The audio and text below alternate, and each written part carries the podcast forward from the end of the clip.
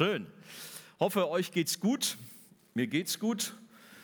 Und am wichtigsten ist, dass Jesus hier in der Mitte ist und er ist da, könnt ihr sicher sein. Und er hat etwas für uns vorbereitet, obwohl das vom Thema her so ein bisschen harte Kost zu sein scheint.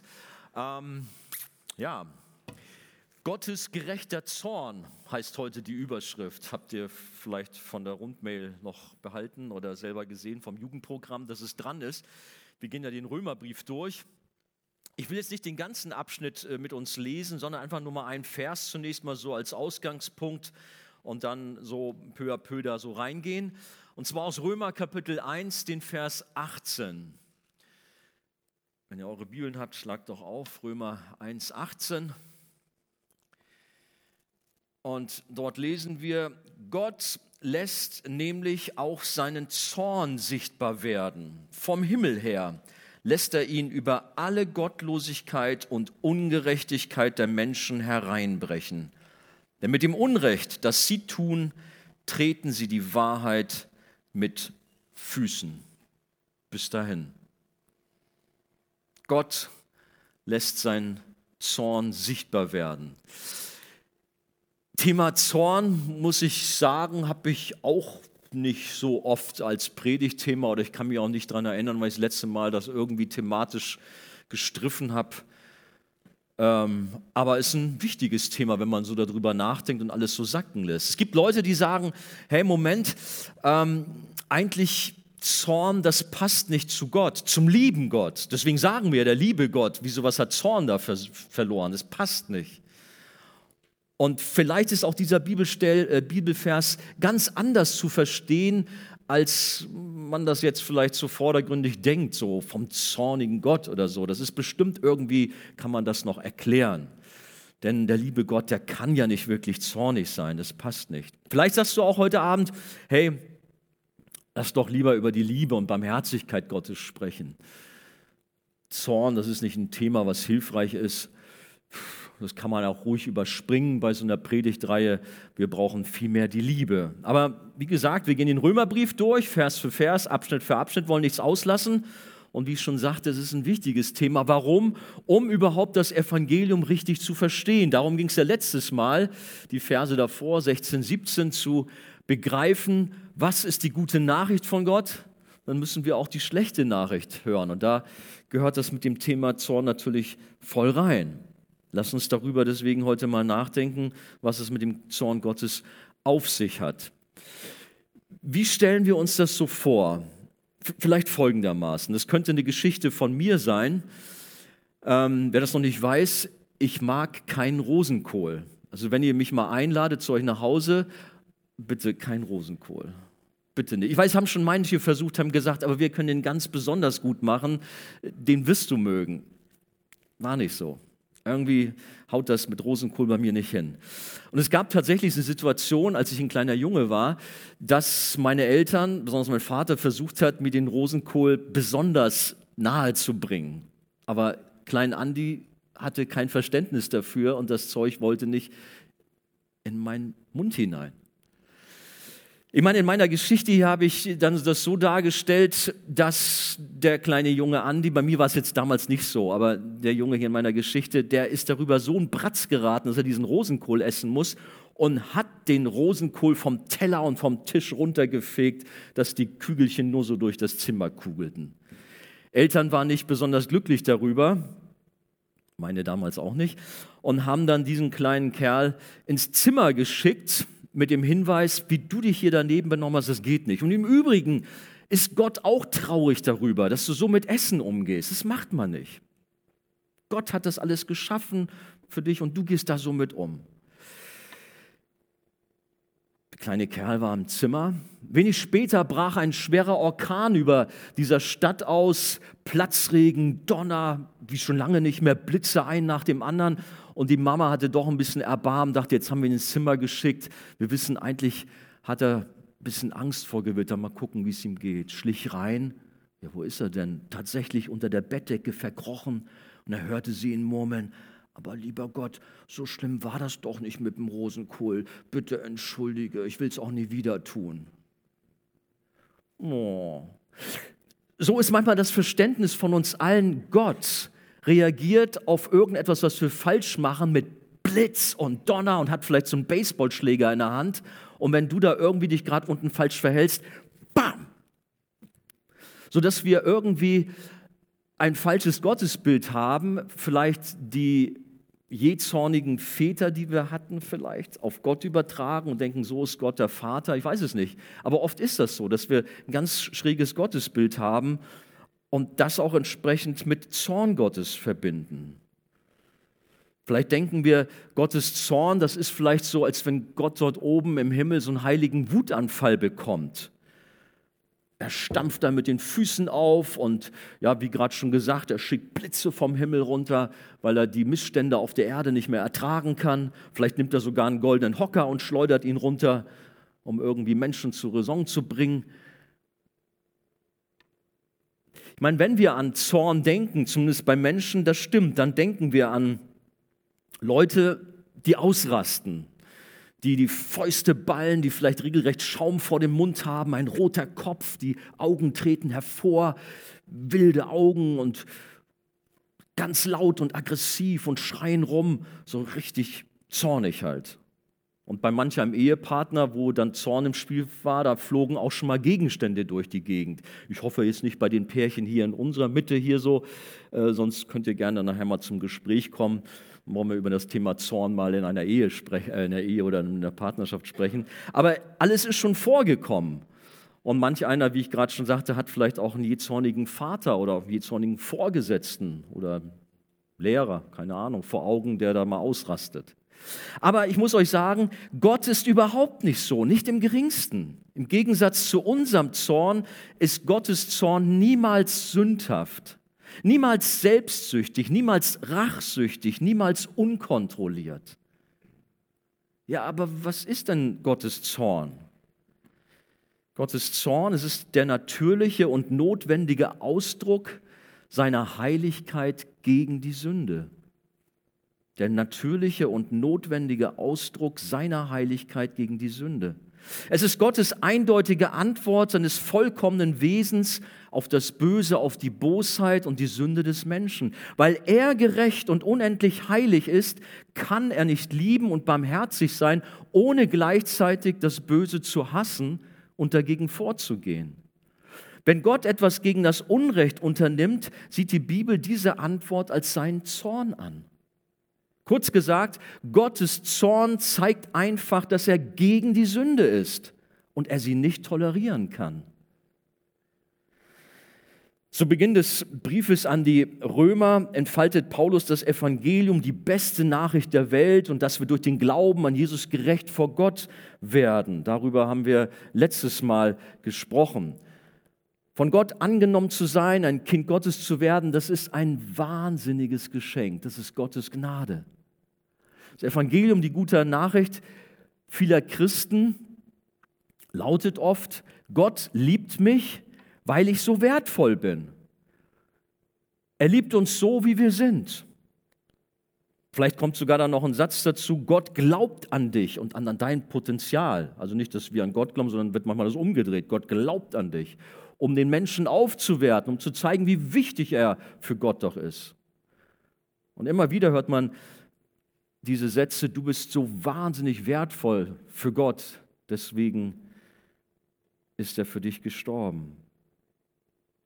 Die Bibel macht eigentlich viel eher deutlich, dass alle Menschen ohne Ausnahme ein großes Problem haben und verloren sind. Durch die Sünde sind wir getrennt von Gott, das wissen wir alle, und haben aufgrund unserer Schlechtigkeit nicht verdient, zu Gott zu kommen. Da ist nichts mit wertvoll. Der Mensch ist durch und durch verdorben und voller Sünde. Und ihr wisst, in der Gegenwart des heiligen Gottes kann sich keine Sünde aufhalten. Das passt nicht zusammen, das ist wie Feuer und Wasser. Aber es hält sich hartnäckig, dass man doch irgendwie mit Gott so handeln kann und irgendwie auch sein Ding so machen kann. Das funktioniert schon alles so. Nein, wenn wir unser Ding machen, dann haben wir ein Problem mit Gott. Wenn wir unser sündiges Leben leben, dann wird es schwierig. Sünder haben ein Problem mit Gott. Jeder Mensch, kommen wir noch darauf zu sprechen in Römer 3, ist ein Sünder und jeder Mensch hat ein Problem mit Gott. das ist eigentlich ein hoffnungsloser Zustand und wegen dieser Hoffnungslosigkeit brauchen wir natürlich die gute Nachricht, von der wir schon gehört haben auch und immer wieder sprechen. Nur die Nachricht, wie ich schon sagte, die gute Nachricht braucht unbedingt auch diesen schlechten Aspekt, damit die gute Nachricht richtig hervorleuchtet. Und dann nochmal, um es richtig zu sagen, alle Menschen stehen unter dem Zorn Gottes. Das ist eine Wahrheit der Heiligen Schrift. Jeder Mensch steht unter dem Zorn Gottes. Kommt nachher noch drauf, sage euch auch Bibelstellen. Das erste oder erste Punkt, Gott zeigt der Welt seinen Zorn. Warum brauchen wir das Evangelium von der Gerechtigkeit Gottes, zu der man durch den Glauben Zugang kommt? Wegen dem Zorn Gottes brauchen wir das Evangelium, brauchen wir die gute Nachricht. Wie heißt es in unserem Text? Schaut noch mal rein, Vers 18. Gott lässt nämlich auch seinen Zorn sichtbar werden. Vom Himmel her lässt er ihn über alle Gottlosigkeit und Ungerechtigkeit der Menschen hereinbrechen. Denn mit dem Unrecht, das sie tun, treten sie die Wahrheit mit Füßen.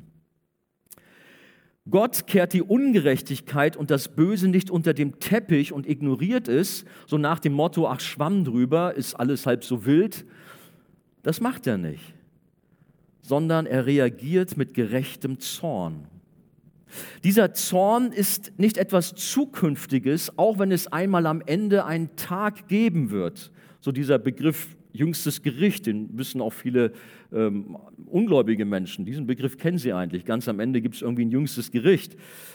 Darauf läuft es sicherlich alles mal zu. Und tatsächlich, die Bibel spricht von einem Endgericht, nennt ihn den großen Tag des Zorns. Da kommt tatsächlich dieser Begriff vor in Offenbarung Kapitel 6, Vers 17. Und alle Menschen ohne Ausnahme müssen sich vor Gottes Thron einmal vor dem lebendigen Gott, dem Richter, für ihr Handeln verantworten.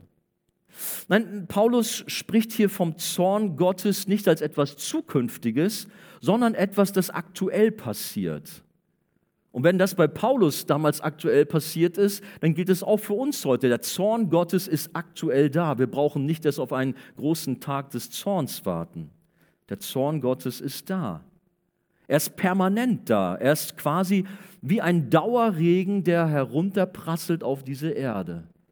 Das klingt vielleicht jetzt zunächst mal ein bisschen und ist auch gruselig. Der Zorn Gottes ist auf dieser Erde und durchdringt diese Welt bis ins Tiefste. Aber warum ist Gott eigentlich zornig? Wie schon gesagt, der Mensch denkt, dass er doch eigentlich so wertvoll in Gottes Augen ist und er ist doch ganz gut, ganz brav komme aus dem Rheinland, da gab es dieses Partylied, wir kommen alle, alle in den Himmel, weil wir so brav sind. Das heißt, vielleicht kennt man es auch hier im Norden. Und man hat es aus lauter Kehle gesungen und, tja, denkst du. Aber unser Text sagt klipp und klar, dass der Zorn Gottes Antwort auf die Gottlosigkeit und Ungerechtigkeit der Menschen ist, die die Wahrheit durch ihre Ungerechtigkeit unterdrücken. Einnahme Gottlosigkeit. Wie der Name es sagt, haben sich Menschen von Gott losgesagt bzw. leben losgelöst von Gott ohne ihn. Sie ignorieren den Schöpfer. Sie leben so, als existiere kein Gott und fragen natürlich auch nicht nach seinen Geboten, machen ihr Ding. Treten sie mit Füßen. Man kann diese Menschen höflich als Menschen aus der säkularen Welt bezeichnen. So sagt man vielleicht auch. Hier sind so die Frommen und das sind die aus der säkularen Szene oder solche Begriffe fallen vielleicht. In der Tat sind unsere nichtchristlichen Freunde und Kollegen sind nett. Wir haben gute Kontakte zu ihnen, pflegen Freundschaft und kommen gut aus. Sie engagieren sich sozial, sie schätzen vielleicht sogar christliche Werte. Aber wenn sie Gott selbst, wenn sie Jesus missachten und nicht nach seinem Willen leben, dann sind sie gottlos so lieb wir sie auch haben, so nett wir sie auch finden, dieser Begriff gottlos, der klingt ja furchtbar gleich. Aber es ist so, wenn ein Mensch ohne Gott lebt, ist er gottlos. Und dann, sagt die Schrift, ist der Zorn Gottes auf diesen Menschen. Und das andere ist Ungerechtigkeit. Gut, brauchen wir eigentlich nichts viel sagen. Wir wissen, was Ungerechtigkeit ist. Zieht sich auf alle gegen Gott gerichteten Handlungen und auf alle falschen Handlungen gegen andere Menschen. Falsche Einstellungen zu Gott führen unweigerlich zu falschen, zu sündigen Handlungen und jede Sünde ist ein Angriff auf die Wahrheit über Gott.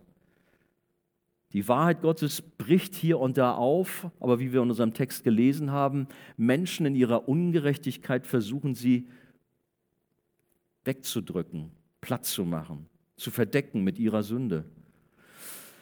Dagegen stellt sich jeden Tag Gottes Zorn, der vom Himmel über diese Welt und deren Gottlosigkeit und Ungerechtigkeit ausgegossen ist. Permanent ist der Zorn Gottes da. Heute, jetzt, auf dieser Welt, überall. Was sind die genauen Gründe für Gottes Zorn als zweites? Nachdem Paulus klarstellt, dass ständig, unaufhörlich Tag und Nacht der Zorn Gottes auf dieser gefallenen Welt liegt und sich entsprechend offenbart, erklärt er nun zweitens in den Versen 19 und 20 die genauen Gründe für Gottes Zorn. Schaut mal rein in unseren Text in Kapitel 1 im Römerbrief. 19 und 20. Dabei ist doch das, was man von Gott erkennen kann, für sie deutlich sichtbar. Er selbst hat es ihnen vor Augen gestellt. Seit der Erschaffung der Welt sind seine Werke ein sichtbarer Hinweis auf ihn, den unsichtbaren Gott, auf seine ewige Macht und sein göttliches Wesen. Die Menschen haben also keine Entschuldigung. Warum ist Gott zornig? Weil die Menschen ihren Gott und Schöpfer anhand der Schöpfung hätten erkennen müssen, ihn aber dennoch ignorieren und beiseite geschoben haben und beiseite schieben. Wir haben keine Entschuldigung. Keine. Menschen kannten den Schöpfer anhand seiner gesamten wunderbaren Schöpfung, wandten sich aber zunehmend von ihm ab, wenn man in die Geschichte der Menschheit hineinschaut. Sie haben Religionen entwickelt, Weltanschauungen, Philosophien und zunehmend haben sie ihren eigenen Weg gesucht. Dabei lernen wir aus der Schöpfung, dass es einen Gott geben muss. Er muss da sein. Mach doch mal die Augen auf der du hier sitzt und sagst, es gibt keinen Gott. König David, ein bekannter Mann aus der Bibel, er hat ein Lied geschrieben, ein Psalm. In Psalm 19, Vers 2 finden wir da eine Passage vom, die so lautet, die Himmel verkünden die Herrlichkeit Gottes und das Himmelsgewölbe zeigt, dass er das Werk seiner Hände ist. Also ob du in den Himmel hineinschaust, die ganzen Sterne siehst oder ob du in den Bergen dich aufhältst oder am Meer, egal wo du bist. Die Schöpfung redet. Sie ist ein Zeichen der Größe Gottes. Sie weist auf den Schöpfer. Wir haben keine Entschuldigung, um zu sagen, es gibt keinen Gott. Wo ist er? Hat sich mir noch nicht vorgestellt. Wenn wir ein schönes Haus sehen, dann wissen wir, dass es einen Architekten und viele Handwerker gab, die das Objekt möglich gemacht haben. Oder wir wissen, dass ein Laptop oder ein Auto nicht vom Himmel gefallen ist, sondern dass ein Designer und ein Techniker und was weiß ich, wer da noch alles mit dabei war, es entwickelt hat. Das ist kein Problem für uns. Und wenn wir ein Kunstwerk betrachten, ein Gemälde, dann wissen wir auch, das hat jemand gemalt. Und ich weiß nicht, wie du da so, ich bin manchmal eher ein Kunst-Kulturbanause. Jetzt im Urlaub habe ich mir manche Kirchenfenster angeschaut, dachte, wow, welche Farbenpracht und habe auch in Burgen so manche alten Wandteppiche gesehen, die wahnsinnig viel Geld gekostet haben und man durfte da bloß nicht zu nah rankommen und auch Gemälde. Aber man steht dann davor und staunt und sagt, wow, welche Pinseltechnik und welch, wie genial, das war ein so ein Gemälde. Egal, wo ich stehe, die Person da auf dem Bild sieht so aus, wenn sie mich anguckt. Ob ich da stehe oder hier, immer guckt die mich an. Und sogar äh, von, also ein Bild von zig Jahrhunderten vorher, man sieht förmlich, dass der Fuß irgendwie sich verändert. 3D-Effekte und was nicht alles. Wow, was für Künstler. Und wir fragen danach. Vielleicht so ein Bild möchte ich mir in mein Büro hängen oder so. Na, bloß nicht. Aber wir interessieren uns für den Künstler, für den Hersteller, für den Designer. Ist es nicht so? Aber den Designer schlechthin, den Künstler schlechthin, den Schöpfer dieser Welt, für den interessieren wir uns nicht. Da fragen wir gar nicht nach. Ist es nicht paradox? Was ist mit ihm, der alles geschaffen hat? Wenn das ganze Weltall, die Bahnen der Planeten, die Zusammensetzung unserer Luft nur ein wenig anders wäre, dann hätten wir ein mächtiges Problem und könnten nicht leben. Gott kontrolliert und hält alles zusammen, aber wir ignorieren ihn, als wäre er nicht da. Eines Tages besuchte ein ungläubiger Mann Isaac Newton. Das ist ein englischer Physiker und Wissenschaftler. Und dieser Newton, der hatte ein mechanisches Modell des Sonnensystems erstellt. Und dieser gottlose, ungläubige Mann fragte, hey, großartig, wer hat dieses Sonnensystemgebilde hergestellt, gigantisch? Und Newton hat gesagt, niemand. Ja, wie niemand? Denken Sie, ich bin ein Dummkopf. Natürlich muss das ja jemand gemacht haben. Es würde ein Genie brauchen, um das zu erstellen. Newton antwortete, dies ist nur eine schwache Nachbildung eines viel größeren Systems.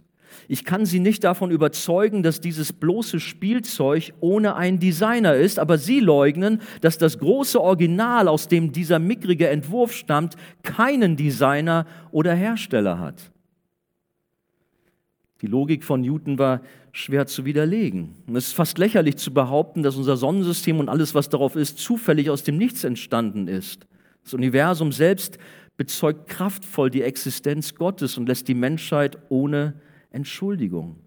Wie aber ist die Reaktion der Menschen? Wie ist unsere Reaktion auf Gott? Ich weiß, die meisten, klar, für die ist es kein Problem, aber vielleicht sitzen heute solche hier unter uns auch, die da schon auch ihre Fragen haben, ihre Zweifel haben. Im tiefen Inneren, sagt die Bibel, wissen die Menschen, was Sache ist. Gehen wir Vers 21. Trotz allem, was sie über Gott wussten, erwiesen sie ihm nicht die Ehre, die ihm zukommt, und blieben ihm den Dank schuldig. Sie verloren sich in sinnlosen Gedankengängen und in ihren Herzen, denen jede Einsicht fehlte, wurde es finster.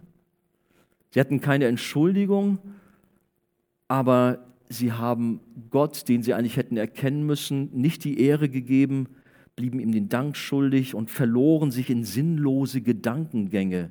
Keine Einsicht, im Herzen wurde es finster.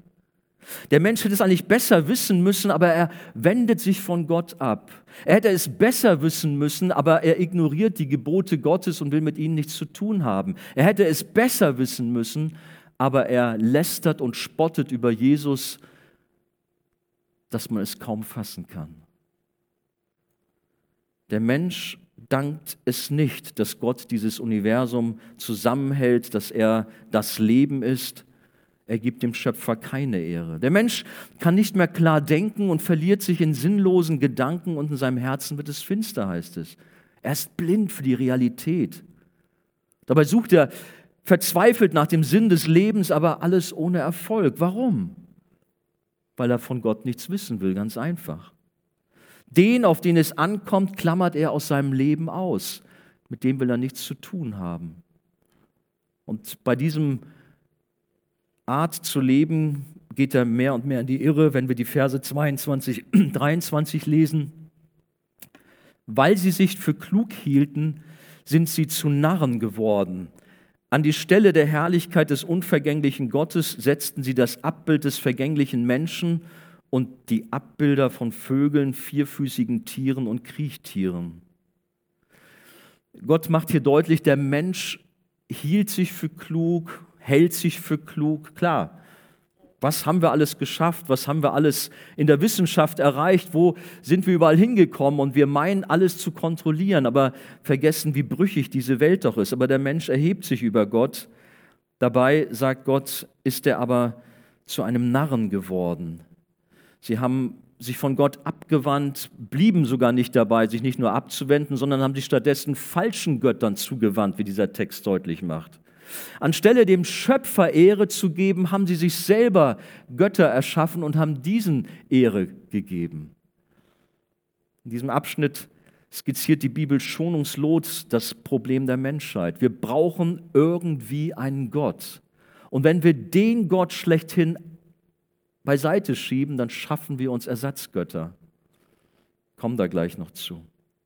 Macht man sich Bilder von niederen Kreaturen und betet sie an, aber den, der über allen steht und die ganze Welt erschaffen hat und seine Hand hält, den ignoriert man.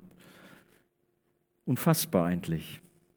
Nun können wir sagen, hey, das geht uns hier nichts an, wir sind doch nicht bescheuert, wir sind doch nicht blöd. Natürlich bauen wir uns nicht irgendwie eine Steinfigur und knien sich da hin und machen da unsere Dinge. Das machen wir nicht. Wir sind ja aufgeklärt und wissen Bescheid. Wobei, das wisst ihr selber, in unserem Land Esoterik wahnsinnig Einzug gehalten hat.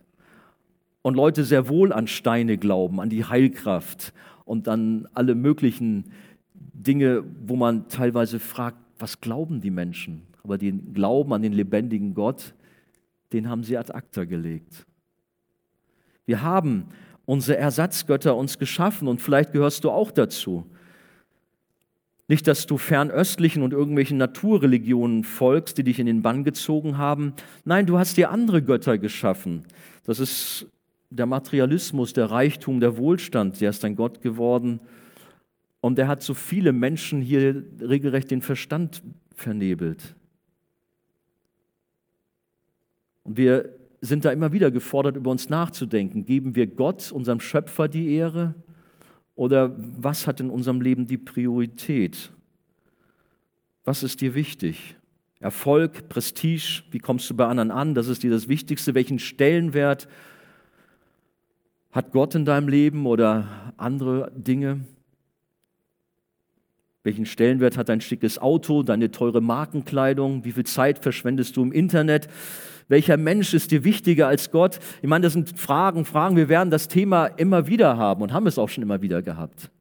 Aber wir sind schwache Menschen und fallen immer wieder darauf ein, dass wir anstelle Gott die Ehre geben und ihn die Nummer eins in unserem Leben lassen, immer wieder auch dazu neigen, andere Dinge wichtiger zu nehmen. Sind wir doch mal ehrlich. Was sind deine Ersatzbefriedigungen, die dir so wichtig sind und letztlich deine Beziehung zu Gott zerstören? Sex, Drogen, Party. Nein, ich doch nicht, mache ich nicht. Nehme keine Drogen. Ich meine hier gar nicht mal Heroin, LSD, Kokain oder irgendwie sowas. Aber wie sieht es aus im Umgang mit Alkohol, im Umgang mit Rauchen und all diesen Dingen? Manchmal sind wir da sehr nachlässig und meinen, ja, wir haben alles im Griff. Aber es sind Dinge, die wir als Ersatzbefriedigung nehmen. Lasst mich das ruhig mal so deutlich ansprechen. Ich erlebe immer wieder, wenn Menschen nicht stark im Glauben sind, wenn sie mehr und mehr von der Liebe Gottes wegkommen, dann wirst du erleben, dass diese Dinge in ihrem Leben viel mehr Raum einnehmen.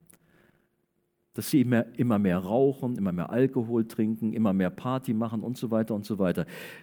Ich will hier nicht vorne stehen und wieder hier draufdreschen und Gesetze erlassen, aber es sind Beobachtungen, die einfach da sind. Wer ist in deinem Leben Nummer eins? Wir basteln uns unser Leben zusammen, aber würde Jesus tatsächlich überall mitmachen in unserem Leben?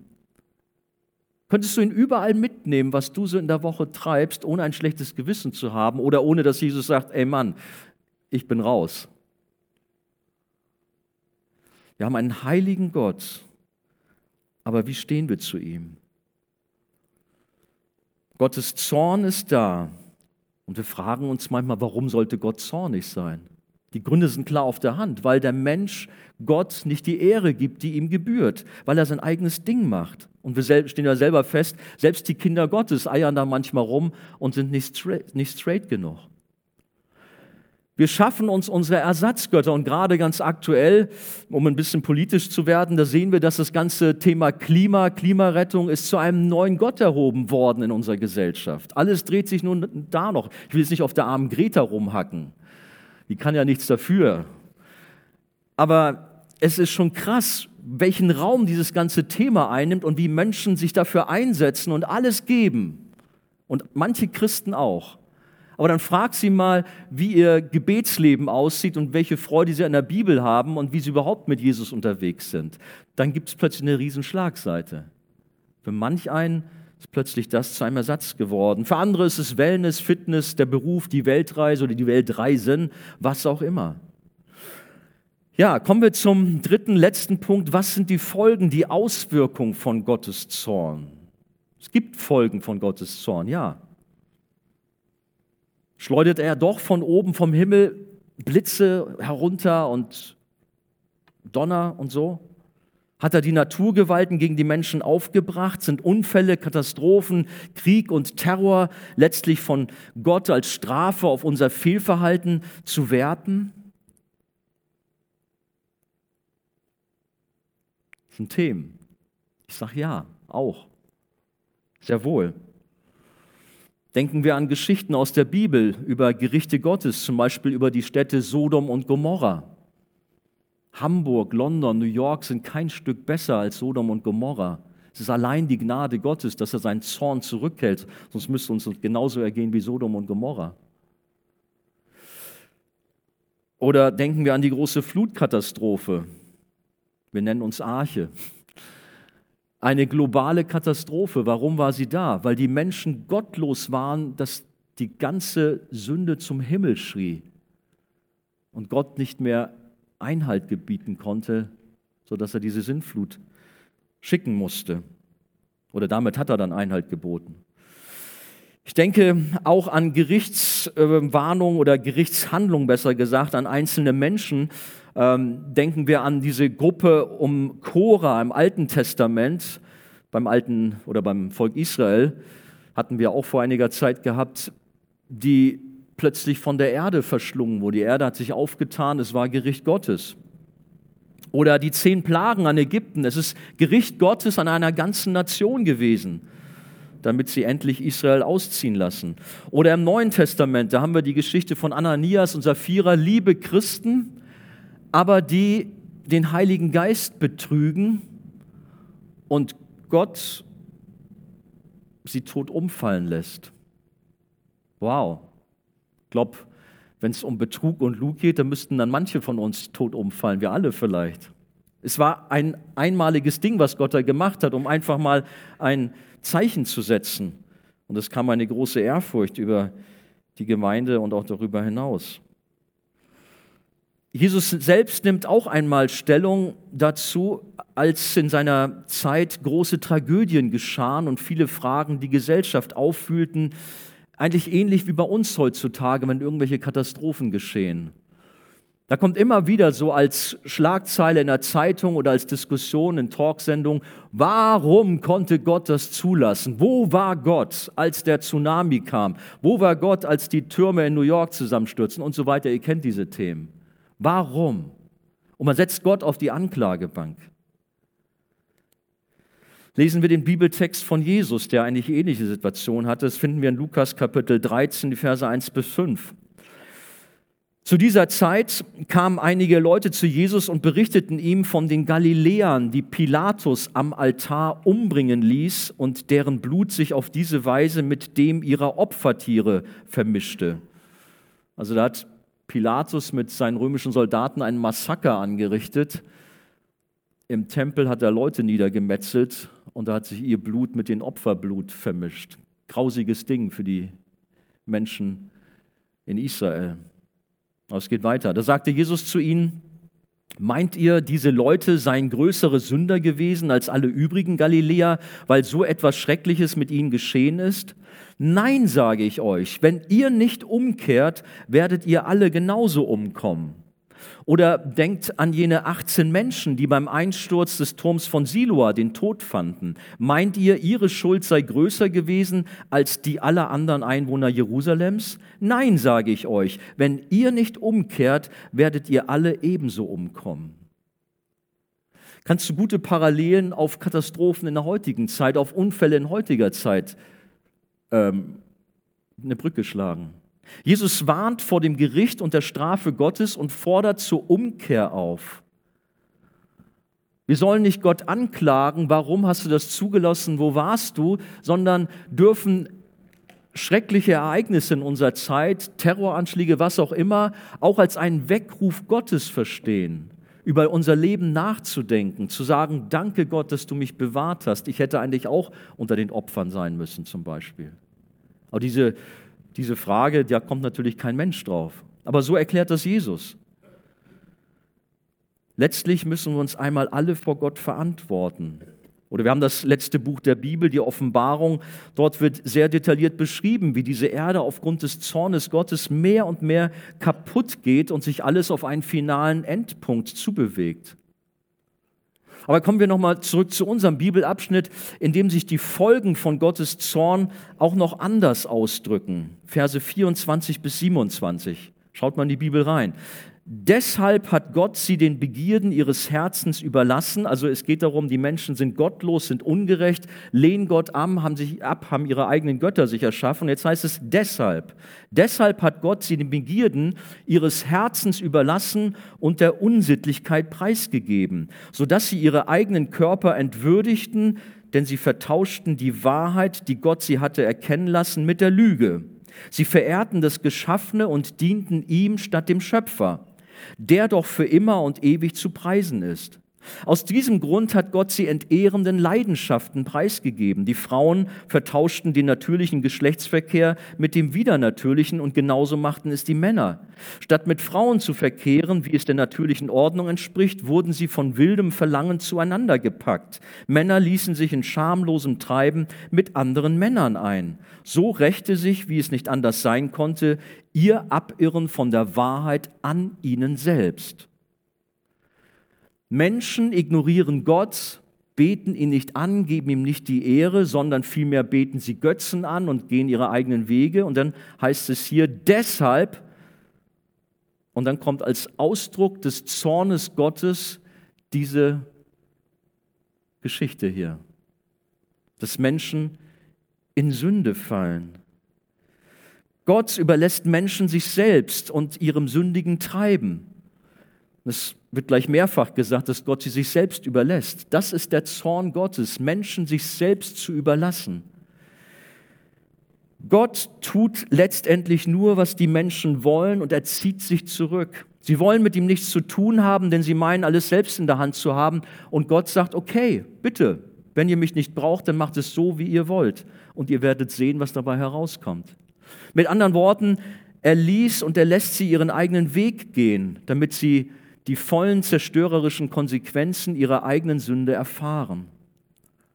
Menschen wollen ein von Gott getrenntes Leben haben, er gibt es ihnen mit allem Kummer, allen Qualen, allen Sorgen, die dies bringt. Sie wollen ein Leben in Sünde, er sagt, okay, macht es, mit all den schrecklichen Ergebnissen, die die Folgen der Sünde mit sich bringt.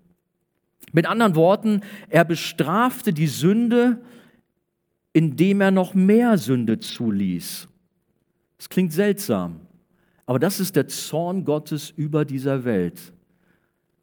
Die Menschen sündigen und er lässt sie laufen und lässt sie noch mehr sündigen, sodass sie völlig kaputt gehen. Das ultimative Ergebnis von mehr Sünde ist noch mehr Schmerz, noch mehr Leid, noch mehr Elend, noch mehr Qual und letztlich der Tod, der der Lohn für die Sünde ist.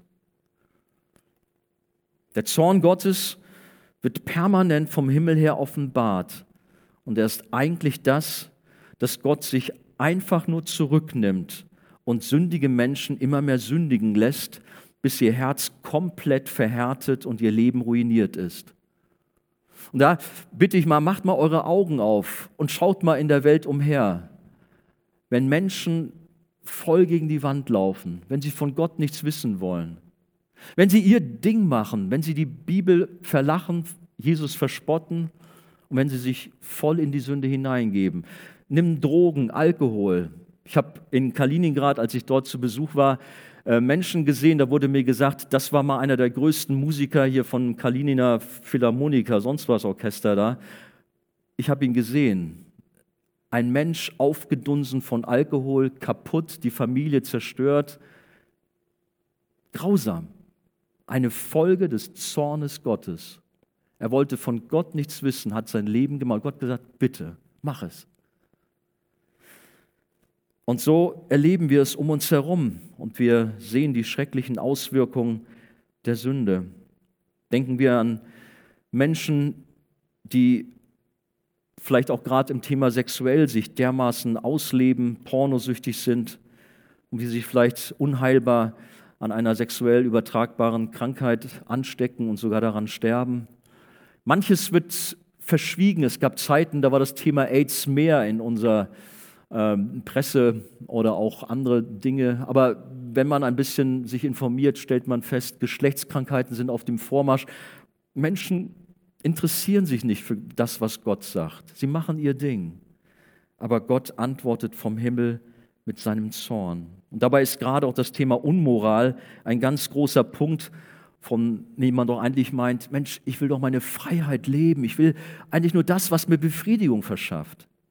Aber je mehr Menschen sich in Unmoral bewegen, desto weniger werden sie befriedigt, sondern sie sind leer und es ist alles hohl. Es beherrscht ihr Leben, es hält sie in Fesseln, auch wenn es ihre Ehe, ihre Familie und ihre Gesundheit zerstört. Der Zorn Gottes ist, er zieht seine schützende Hand zurück. Er gibt Menschen auf. Er braucht in dem Sinne gar nicht selbst aktiv zu werden, sondern er lässt sie einfach nur ihren eigenen Weg gehen und überlässt sie dem Bösen und die Menschen leiden unter den Konsequenzen ihres eigenen bösen Tuns. Gottes Plan war, was gerade auch das Thema Unmoral angeht, zum Segen für die Menschen eine Familie, eine Ehe mit Ehemann und Ehefrau. Und darauf ruht sein Segen. Und wohl dem, der sich daran hält. Aber wir haben in diesem Text gerade auch sehr ja, prägnante Aussagen, die man heutzutage ja fast gar nicht mehr sagen darf, weil man dann als homophob abgestempelt wird. Und das sind die Worte der Bibel, die sagt, nein, Gott möchte nur die Ehe zwischen Ehemann und Ehefrau und die Sexualität von Ehemann und Ehefrau ist gesegnet. Alles andere ist Sünde, ist gegen Gott gerichtet und zieht seinen Zorn auf sich. So in diesem Abschnitt können es nicht anders sagen. Menschen, die Gottes Gebote verwerfen und nach sündigen Maßstäben leben, hat Gott tatsächlich aufgegeben. Wir haben weiter eine ganze Auflistung und so sind wir auch gleich am Ende unseres Abschnitts. Es ist regelrecht so eine Blacklist, eine schwarze Liste, die richtig übel ist. Verse 28 bis 31, guckt nochmal. Und da die Menschen es nach ihrem eigenen Urteil nicht nötig hatten, Gott anzuerkennen, hat Gott sie ihrem Verstand preisgegeben, der zu keinem vernünftigen Urteil mehr fähig ist, sodass sie Dinge tun, die sie nie tun dürften. Es gibt keine Art von Unrecht, Bosheit, Gier oder Gemeinheit, die bei ihnen nicht zu finden ist. Ihr Leben ist voll von Neid, Mord, Streit, Betrug und Hinterhältigkeit. Sie reden abfällig über ihre Mitmenschen und verleumden sie. Gottesverächter sind sie, gewalttätige, arrogante und großtuerische Menschen, erfinderisch, wenn es darum geht, Böses zu tun. Sie gehorchen ihren Eltern nicht und sind unbelehrbar, gewissenlos, gefühllos und unbarmherzig. Wenn man diese Liste auf sich wirken lässt, dann stellt man fest, eine Sache haben die meisten Sachen eigentlich zusammen. Es geht um Egoismus, eine Missachtung und mangelnde Rücksichtnahme auf andere Menschen und auf Gott sowieso. Der Mensch baut sich seinen Thron und setzt sich selbst darauf und betet sich eigentlich selbst an. Aber mit Gott will er nichts zu tun haben. Das war zur Zeit der Römer so, dass der Brief, den Paulus an die Römer geschrieben hat. Aber heute in unserer Gesellschaft ist es nicht besser. Man denkt nur an sich selbst, dreht sich um sein Ego. Extremform nennt man Narzissmus. Aber Gott ignoriert man. Und hören wir, wie Paulus diese Liste der Boshaftigkeit abschließt, Vers 32. Und obwohl sie genau wissen, dass die, die so handeln, nach Gottes gerechtem Urteil den Tod verdienen, lassen sie sich nicht von ihrem Tun abbringen. Im Gegenteil, sie finden es sogar noch gut, wenn andere genauso verkehrt handeln wie sie. Also schon schlimm genug, wenn sie sich mit diesen Dingen schuldig machen, aber noch schlimmer, wenn sie das bei anderen noch feiern und die Leute ermutigen, noch einen draufzusetzen. Sie legen sich mit dem lebendigen Gott an. Kommen wir zum Schluss. Thema der gerechte Zorn Gottes. Hätten wir nicht doch über die Liebe Gottes sprechen sollen? Doch, die Liebe Gottes ist da. Sie gehört unweigerlich dazu. Wäre jetzt schlimm, wenn ich jetzt Amen sagen würde. Der Zorn Gottes ist auf der Welt und alles ist furchtbar und das war's dann und dann geht, ihr wie geprügelte Hunde raus. Denn wir haben eine gute Botschaft, eine frohe Botschaft zu verkündigen. Die Bibel warnt den Gottlosen und den Ungerechten, das ist wahr. Sie sagt sogar an einer Stelle, Hebräer 10, 31, es ist schrecklich, in die Hand des lebendigen Gottes zu fallen. Aber darf ich dich herausfordern heute Abend? Ich weiß nicht, wie es mir gegeben ist, dieses Thema so euch nahe zu bringen, aber was macht es mit dir? Mit deiner Frage mit Gott, mit deinem Leben mit Gott? Hat der Schöpfer den Platz und Stellenwert in deinem Leben, der ihm gebührt, oder lebst du mehr in Feindschaft zu Gott und ignorierst ihn, machst dein eigenes Ding? Wie schon öfters gesagt, wir werden uns einmal alle für unser Leben vor Gott verantworten müssen. Dazu warnende Worte der Heiligen Schrift aus Römer 2. Wir kommen da eigentlich noch, aber ich will schon mal vorweggreifen. Oder betrachtest, betrachtest du seine große Güte, Nachsicht und Geduld als selbstverständlich? Begreifst du nicht, dass Gottes Güte dich zur Umkehr bringen will? Doch du bist verhärtet, dein Herz ist nicht zur Umkehr bereit. So sorgst du selbst dafür, dass sich Gottes Zorn gegen dich immer weiter anhäuft, bis er schließlich am Tag seines Zorns über dich hereinbricht. An dem Tag, an dem Gott Gericht hält und für alle sichtbar werden lässt, dass sein Urteil gerecht ist. Gott wird jedem das geben, was er für sein Tun verdient hat. Wie können wir dem Zorn Gottes entgehen? Wie können wir hier einen Ausweg finden? Und das ist ganz einfach, wir wissen das auch alle, der Ausweg, die Antwort heißt Jesus. Unser Herr, unser Retter ist Jesus. Die Rebellion der Menschen und die Sünde hat Gott nicht kalt erwischt. Er hat aus Liebe zu uns seinen Sohn gesandt, der für uns auf diese Welt kam, der die Herrlichkeit des Himmels verlassen hat, um in die Finsternis, um in dieses Chaos, um in die Sünde dieser Welt zu kommen. Die Mission Rettung von Sündern bedeutete für Jesus den Weg an das Kreuz. Gott nutzte den Mord an seinem Sohn als Sühnopfer für unsere Schuld. Die komplette Sünde, die Gottes Zorn hervorruft, wurde auf Jesus gelegt. Er starb, damit wir frei sind vom Zorn Gottes. Er starb, damit wir das Leben haben. Er wurde zum Stellvertreter für uns, die wir an Jesus glauben. Ja, er wurde sogar selbst zur Sünde, sodass der Vater sich einen kurzen Moment abwenden müsste aufgrund seines Zornes und dem Schmerz darüber. Wie gut, dass Jesus den Weg an das Kreuz gegangen ist und dass er diesen Kelch bis zum letzten Tropfen ausgetrunken hat. Letztlich den Kelch des Zornes Gottes den eigentlich wir hätten bekommen müssen. Wie gut, dass er den Erlösungsplan vollkommen ausgeführt hat. In Römer 5, 6 bis 10 lesen wir, denn Christus ist schon zu der Zeit, als wir noch schwach waren, für uns Gottlose gestorben. Nun stirbt kaum jemand um eines Gerechten willen, um des Guten willen, wagt er vielleicht sein Leben. Gott aber erweist seine Liebe zu uns darin, dass Christus für uns gestorben ist, als wir noch Sünder waren um wie viel mehr werden wir nun durch ihn gerettet werden vor dem Zorn, nachdem wir jetzt durch sein Blut gerecht geworden sind. Denn wenn wir mit Gott versöhnt worden sind durch den Tod seines Sohnes, als wir noch Feinde waren, um wie viel mehr werden wir selig werden durch sein Leben, nachdem wir nun versöhnt sind. Wenn du zu Gott gehörst, dann darfst du sagen, yes, danke Herr, dass ich befreit bin, dass ich nicht unter dem Zorn Gottes stehe, dass ich gerettet bin, dass ich erlöst bin. Ja, Gott ist zornig und er kann der Sünde und Ungerechtigkeit nicht seine Augen verschließen, sondern muss es ahnden. Der heilige Gott muss Gerechtigkeit üben, sonst wäre er nicht Gott und sonst wäre auch seine Liebe nichts wert. Frage an dich, nimmst du die Botschaft vom Kreuz für dich in Anspruch? Sagst du Ja zu Jesus? Heutzutage spricht man in den Kirchen und Gemeinden nicht mehr über den Zorn Gottes. Was ich heute Abend hier mache, würden viele sagen, du bist verrückt, sowas tut man nicht. Ich habe übrigens Diskussion mit einem Pastor gehabt, der mir allen Ernstes gesagt hat, Gott hat keinen Zorn. Das gibt's gar nicht. Ja, steht doch hier überall drin. Nein, Gott ist nur Liebe. Das ist das, was wir heute immer wieder auch nahegebracht bekommen. Aber es ist wichtig, auch diese Dinge, äh, diese, diese Themen, diese Dinger, diese Themen auch wirklich zu predigen und darüber zu sprechen. Übrigens, das sind Themen, die etwas freisetzen. Ich wünsche mir so sehr, dass diese Botschaft etwas in dir freisetzt, wenn du noch nicht zu Jesus gehörst. Oder auch wenn du zu Jesus gehörst, dass sich das glücklich macht. Wow, wovon bin ich errettet worden? Und wenn du noch nicht gerettet bist, dass du gerettet wirst vor dem Zorn Gottes. Einer der größten Erweckungsprediger aller Zeiten war ein Mann namens Jonathan Edwards.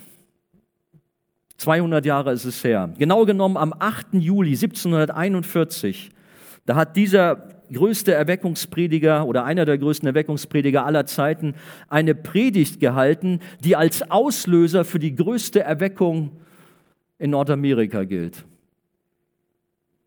Wie hat er sie genannt? Viele kennen das. Sünder in der Hand eines zornigen Gottes. Hey, mit so einer Botschaft vertreibst du die Leute, die werden weglaufen, aber nicht auf das Evangelium reagieren. Gestattet mir zwei, drei Sätze aus seiner Predigt. Er hat sie übrigens nicht so vorgetragen, wie ich das gleich mache, sondern er hat sie ganz monoton, ganz langweilig vorgetragen. Zumindest kann man das nachlesen. Er stand vor der Menge mit einem Zettel in der Hand. Gut, nicht, dass ich jetzt hier auch abgelesen habe, aber er war kein donnernder Prediger, was man nicht denkt. Umso verwunderlicher, wie Gott diese Worte benutzt hat, um ein Feuer anzuzünden und Tausende und Abertausende Menschen kamen zum Glauben. Hört mal, was er gesagt hat. Bedenkt doch die schreckliche Gefahr, in der ihr schwebt.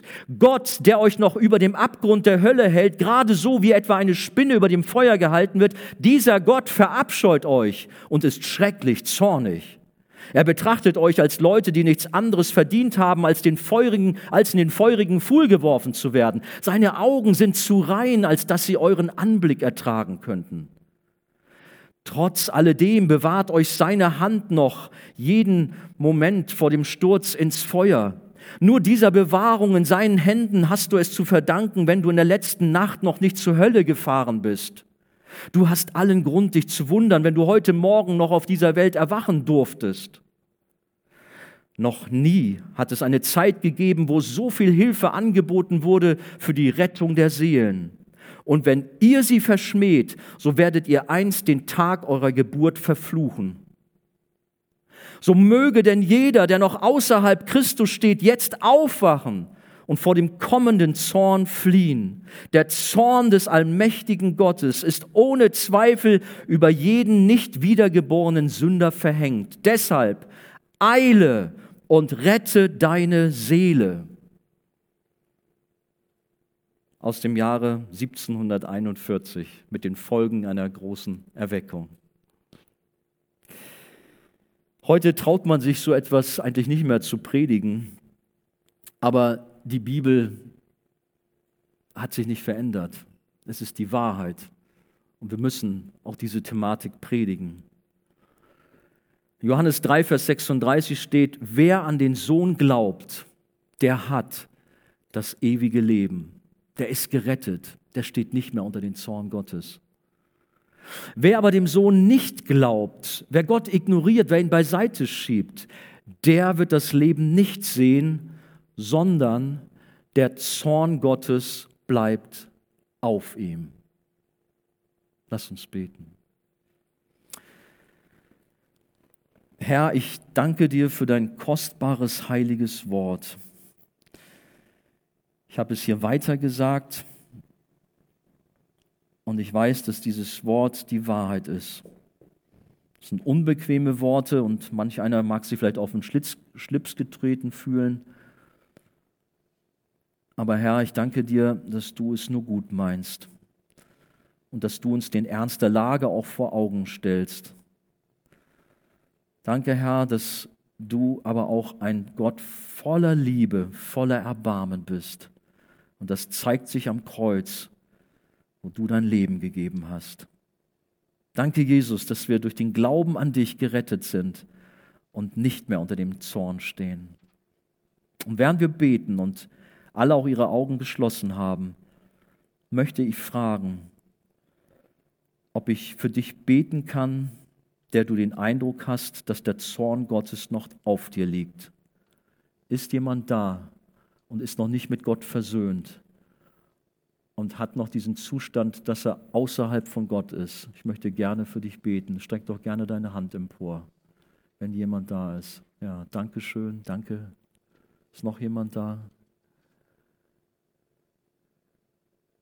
Hand gilt letztendlich nicht mir, sondern Gott, der sieht, dass du Sehnsucht hast, mit ihm ins Reine zu kommen. Ist noch jemand da? Lass uns aufstehen zusammen. Herr, danke dir, dass du heute Abend hier bist und dass du dein Wort an uns gerichtet hast in Liebe, Herr. Und ich möchte dich bitten, dass du die Herzen berührst, besonders die, die sich gemeldet haben, dass du sie zu dir ziehst, dass du ihr Leben neu machst, dass du Sünden vergibst und dass du sie zu deinen Kindern machst, Herr. Ich bitte dich um deine Gnade für diese Menschen, aber ich bitte dich letztlich für uns alle, Herr, dass wir deine Liebe verstehen, die so groß, die so unendlich ist, deine Gnade, Herr. Danke, Herr, dass du diesen Weg bis ans Kreuz gegangen bist und dass du uns mit dem Vater versöhnt hast. Welch ein Wunder, welche Gnade, Herr. Ich bitte dich, dass du uns alle weiter segnest. Wir wollen dich preisen und wollen dir alle Ehre geben dafür. Amen.